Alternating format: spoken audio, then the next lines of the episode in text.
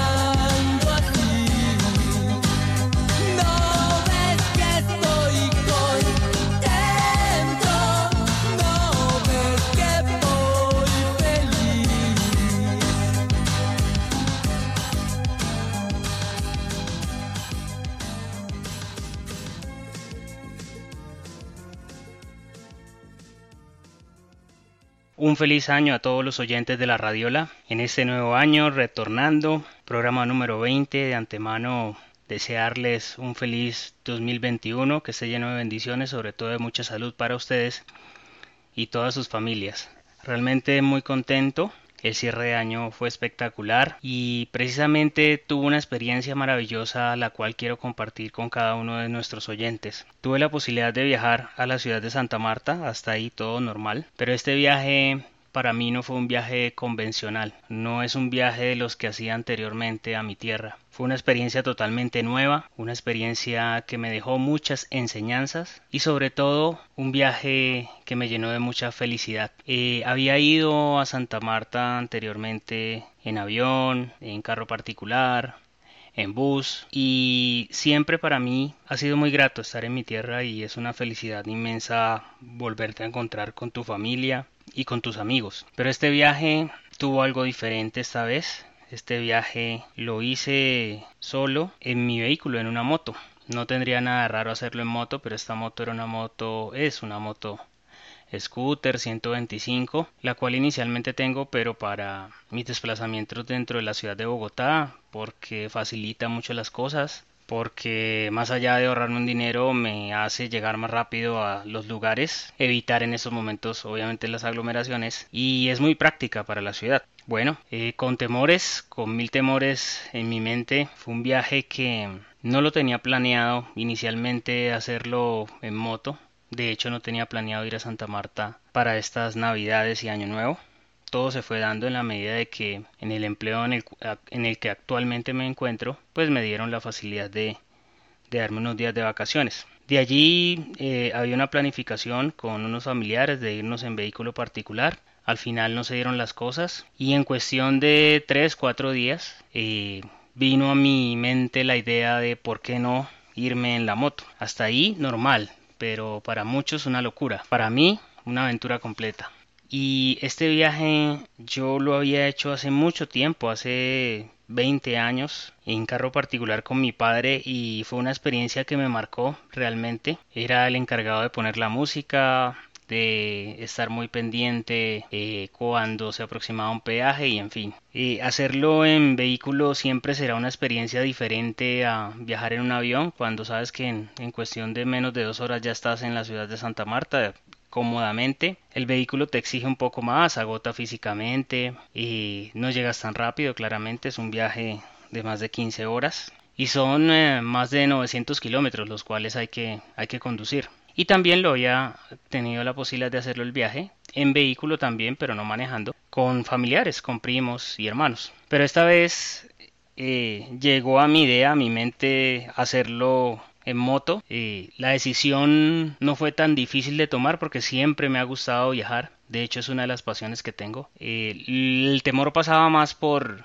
por el tipo de, vehículo que tenía porque no sabía si, si realmente iba a poder hacerlo, iba a poder eh, aguantar, digámoslo así, un viaje tan largo. Entonces, como buen colombiano, apelé a, a buscar en, en las diferentes redes y en sobre todo en YouTube a buscar vehículos similares que hayan hecho ese viaje y me encontré unas historias muy bonitas las cuales me inspiraron y me dieron como el valor y como el empujón final para decidirme. Consulté con un par de amigos, tengo un amigo que se llama Harold, al cual le agradezco muchísimo el ánimo que me dio. Realmente me habló de una experiencia muy bonita, me dijo que era lo mejor que uno podía hacer y que él lo haría muchísimas veces más. Eso sinceramente me llenó de mucho ánimo y me dio la moral, como dicen por ahí, para, para decidirme a realizar este, este viaje, esta aventura que llamo yo. También a un par de familiares les conté, también me dieron ese ánimo, sobre todo mi primo Kenner, que, que me dio la moral final, digámoslo así,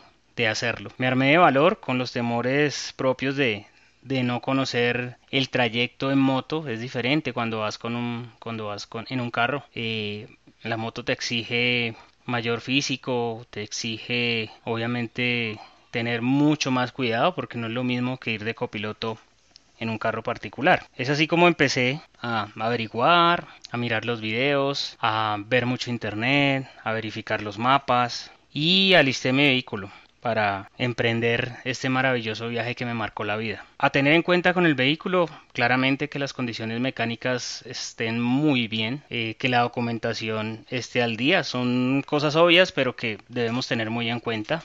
Eh, tener impermeable, porque moto no sabes qué pueda suceder cuando llueve. Llevar una bujía adicional, contar eso sí con unas buenas luces, que el vehículo claramente las llantas y todo lo del vehículo esté en perfectas condiciones. Una revisión antes de realizar el viaje. Ir muy ligeros de equipaje, porque eh, llevar mucho peso pues claramente se traduce en más consumo de gasolina.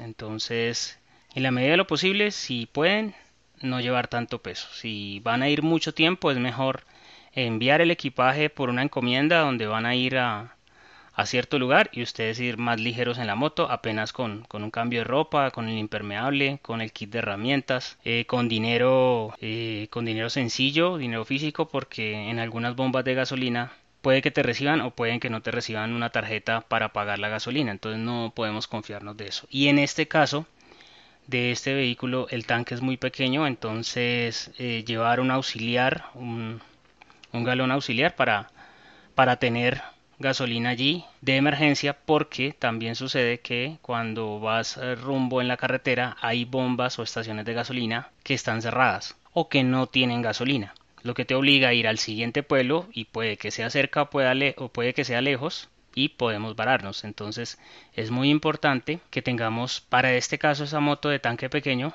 un auxiliar de gasolina pues con todo el cuidado correspondiente. Es así como salí de Bogotá sobre las 3 de la mañana. Lo hice a esta hora porque ya he hecho el trayecto saliendo por la calle 80 la Vega, hice la ruta La Vega, Villeta, Guaduas, entonces el trayecto lo conocía, lo cual me daba la confianza para poder conducir de noche. Sin embargo, es eh, preferible hacerlo a la luz del día siempre en moto es recomendable porque si no conoces la vía puedes, podemos encontrarnos ondulaciones baches que nos pueden llegar a presentar algún tipo de inconveniente a la hora de, a la hora de conducir eh, ir con toda la, la, demarcación para conducir de noche con, con todo el tema de luces estacionarias por ejemplo las, las, las de parqueo es importante es un consejo sería importante que la moto las tenga porque en algún momento cuando hay neblina se dificulta la visibilidad por parte de los otros vehículos. Entonces tener estas luces estacionarias nos ayuda mucho. Y eh, tener un par de exploradoras también ayuda mucho de estas tipo LED para mejorar nuestra visión a la medida que vamos conduciendo. Inicié esta aventura. Fue una locura que vino a mi mente y que decidí hacerlo y lo traduzco también a, a, cosas de la vida que a veces nos cuesta, ¿no? Tomar decisiones de todo tipo. Claramente habrá cosas que son más complejas, eh, decisiones que no son tan fáciles de tomar, pero hay otras que tal vez tenemos la solución ahí a la mano y no la tomamos. Eh, a veces hace falta determinación para, para ciertos momentos de nuestra vida y este viaje me enseñó a cultivarlo, a irlo, a irlo llevando y, y que crezca y se fortalezca esa mentalidad que haga que, que pueda determinarme cuando me enfoco en un objetivo.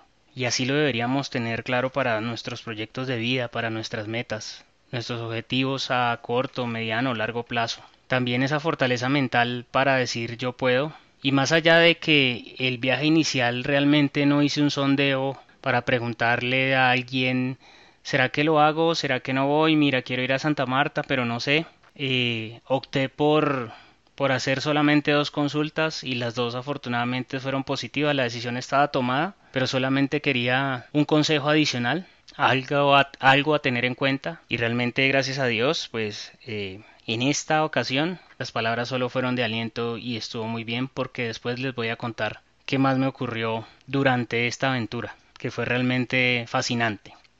Nuestro país es tan hermoso, ¿saben?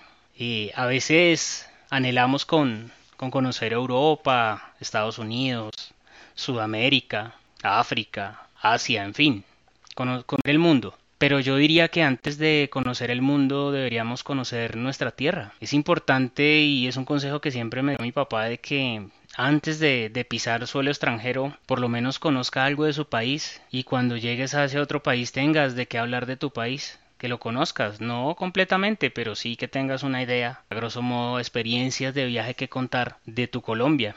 Y realmente el país es fascinante, su gente es genial. Gracias a Dios eh, tuve muchos ángeles en el camino, que me cuidaron siempre y que siempre tuvieron una muy buena actitud a pesar de que no lo conocían a uno en el camino, moteros, personas de las bombas, de los pueblos, de los restaurantes. Es una experiencia maravillosa, Realmente la invitación mía hoy es a que si pueden hacer este viaje o a cualquier otro destino, háganlo. Háganlo porque realmente uno a veces se queda en planes y en palabras y en esperando y, esperando esa ocasión ideal donde todo eh, se conjugue para hacer un viaje y muchas veces eso nunca ocurre. Hay que atreverse. Y este viaje a Santa Marta que titulo esta primera parte como el viaje de mi vida y del cual les voy a hablar en los próximos capítulos, me enseñó a que no hay un momento ideal en la vida para tomar una decisión. No hay una tormenta perfecta, solo hay un momento, solo hay una vida. Y es allí cuando debemos tomar decisiones, con determinación y creyendo en nosotros mismos. Ese fue el capítulo 20 de la radio, la primera parte del viaje de mi vida.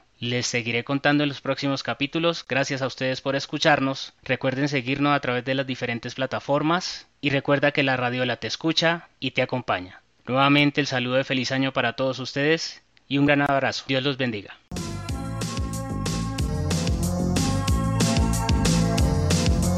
Ya estos van andando y mi corazón está saltando